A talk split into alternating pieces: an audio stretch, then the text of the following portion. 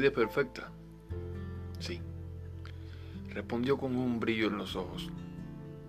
Soy feliz con el amor que en ella descubrí y la magia que me transmite.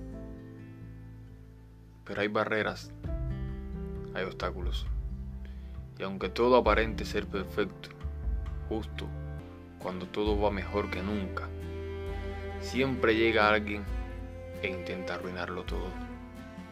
Siempre llega alguien que impide los latidos más fuertes, que pone muros de tristeza, que impide noches felices,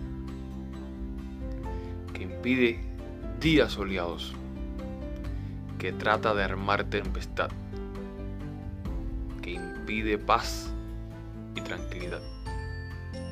Llega alguien que arruina todo, que intenta quebrar las almas que sienten al unísono,